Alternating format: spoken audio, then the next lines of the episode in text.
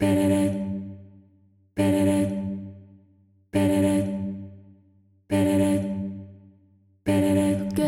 dans Love and Light, un podcast qui s'adresse à toutes celles qui rêvent, comme moi, de changer le monde, ni plus ni moins, en inspirant un changement positif guidé par davantage d'amour et de lumière. Je vous partage ici mes inspirations, mes coups de cœur, mes réflexions et surtout mes rencontres inspirantes avec d'autres femmes qui ont eu le courage de surmonter leurs propres obstacles intérieurs pour écouter la voix de leur cœur et surtout l'assumer au grand jour.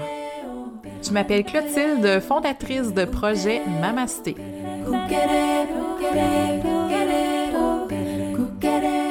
Je veux dépoussiérer les vieux modèles New Age et te donner les outils dont tu as besoin pour ta propre expansion. Je suis passionnée d'éveil spirituel, tout comme de croissance personnelle, et je te dévoile ici le meilleur des deux mondes pour te permettre de t'élever, de briller et de contribuer avec conscience. Bienvenue!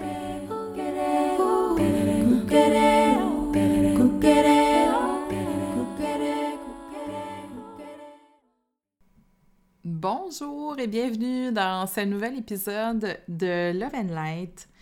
Aujourd'hui, je suis inspirée de vous parler d'un, phénomène qui se produit.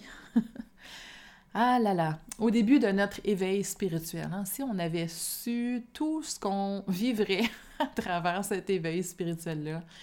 Euh, Qu'est-ce qu'on traverse quand on s'éveille? Ben, on traverse une période de solitude, puis c'est de ça dont j'ai envie de, vous parler.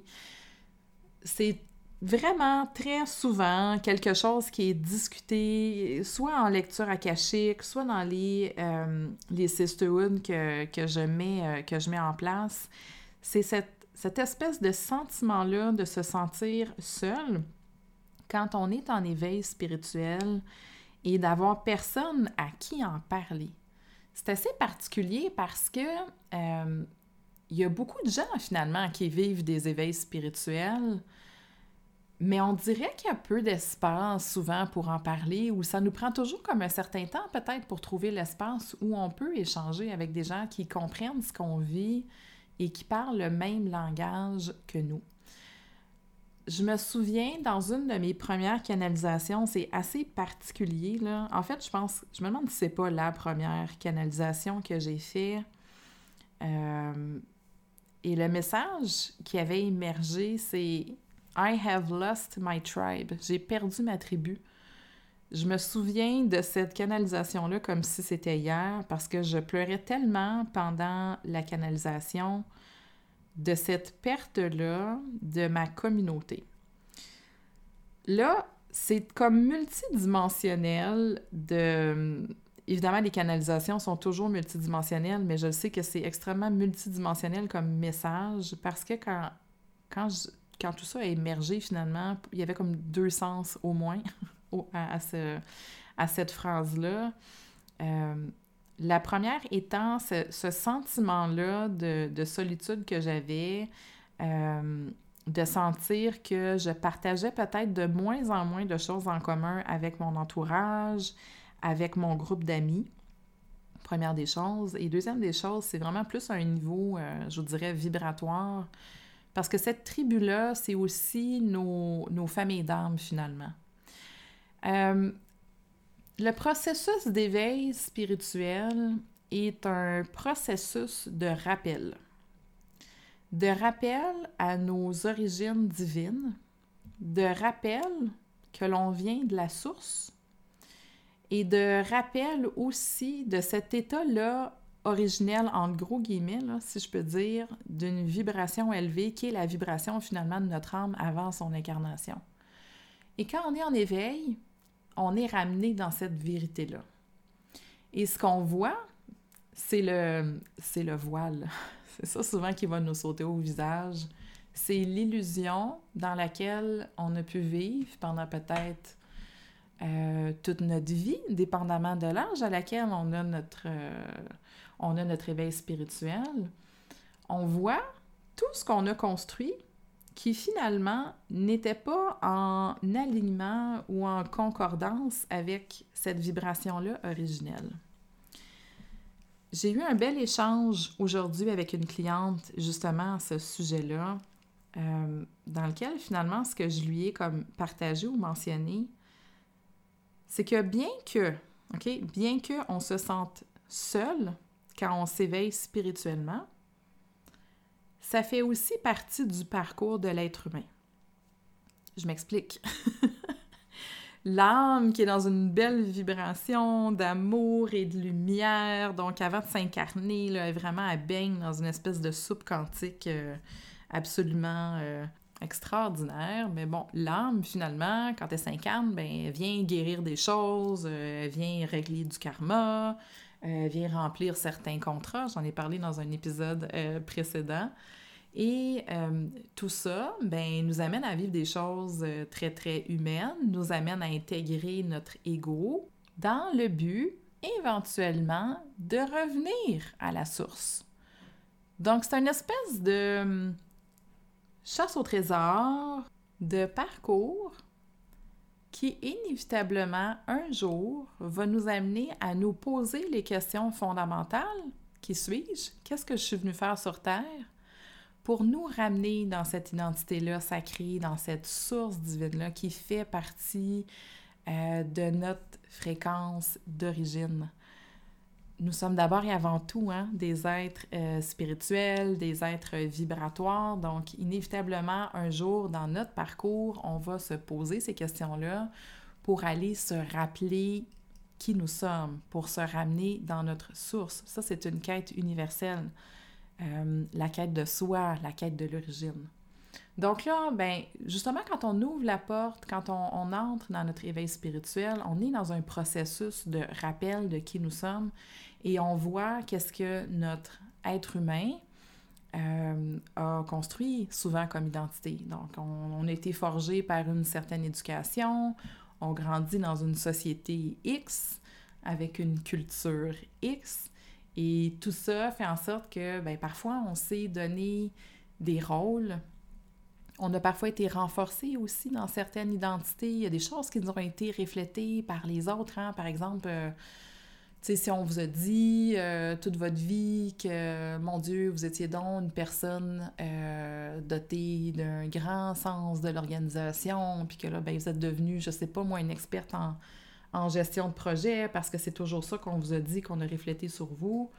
Puis là, ben, à un moment donné, vous vous rendez compte que, je sais pas moi, je dis n'importe quoi, là, c'est des, grands stéréotypes, là, mais euh, là, vous êtes dans un domaine corporatif de performance, puis à un moment donné, ben, à un moment donné, t'en, peux plus parce que il euh, y a une, part de toi qui a peut-être besoin d'exprimer autre chose, de, se ramener dans, sa vibration. Et là, c'est là que vient cette espèce de contraste ou de clash entre la vie qu'on a, la vie qu'on a créée, et ce rappel-là finalement de la source qui est une source de lumière, qui est une source d'amour universel. C'est là qu'on va, on va chercher finalement à trouver véritablement notre, notre mission d'âme, notre dharma. Euh, mission d'âme étant, c'est toujours la même chose, hein, la mission d'âme, c'est un terme un peu galvaudé. Là. Une mission d'âme, c'est quoi? C'est qu'est-ce que ton âme recherche. Euh, ton âme recherche toujours à revenir dans son identité sacrée, qui est la lumière et l'amour. Et ton dharma, ton dharma, lui, t'amène à exprimer différents dons, différents talents pour contribuer d'une manière euh, plus ou moins précise et surtout flexible, ça c'est important, euh, à l'humanité. Donc, il y a comme une petite distinction que j'amène entre les deux. Bref, toujours est-il que cette cet éveil-là nous amène dans un rappel à la source et c'est là qu'on voit le contraste entre la vie qu'on a, l'ego qui a façonné notre identité et qu'est-ce qui bouillonne finalement à l'intérieur de nous. Qu'est-ce qui a envie d'être exprimé, d'être extériorisé, qu'est-ce qu'on a envie euh, d'incarner? Cette solitude-là, finalement, c'est quoi? C'est le contraste entre peut-être l'entourage qu'on a, OK, au niveau de, notre famille, de nos amis, euh, de nos collègues de travail, qui, eux, sont en résonance avec notre ancienne fréquence. L'éveil spirituel, c'est comme une espèce d'ajustement de fréquence aussi. Hein? C'est une montée de conscience, c'est un éveil de conscience où on va être appelé à monter en vibration. Donc, on vient jouer sur notre fréquence, sur notre taux vibratoire. Et c'est là qu'on peut se sentir seul parce que finalement, ce qu'on a vibré dans les dernières années a, créé, a engendré euh, l'entourage, notre réseau, nos relations sociales. Et là, quand on se réveille, étant donné qu'on shift, on change de vibration, on se sent en décalage avec les gens qui nous entourent. Dans mon cas, c'est un peu ça qui s'est produit, dans le sens que euh, la vibration à laquelle euh, j'étais avant mon éveil spirituel a créé ben, mon cercle d'amis, a créé un petit peu les, euh, les relations que j'avais par exemple avec ma famille, avec les gens plus proches de moi. Et là, quand tu te réveilles, pouf, il y a un décalage.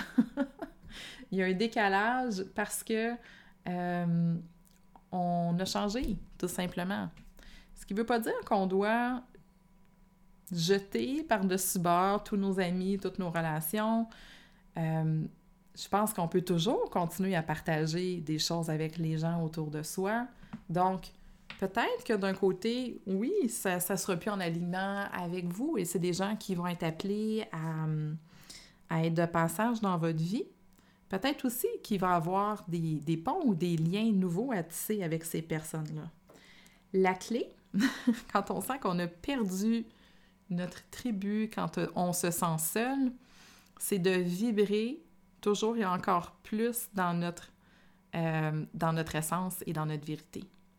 Parce que le plus qu'on va s'empêcher d'être dans notre vraie vibration, dans notre vibration élevée, dans notre, notre vibration qui est connectée à la source, le plus qu'on va se restreindre, le moins qu'on va être dans notre vérité, donc le moins qu'on va rayonner notre énergie, et le moins que va venir à nous, finalement, les membres de notre tribu.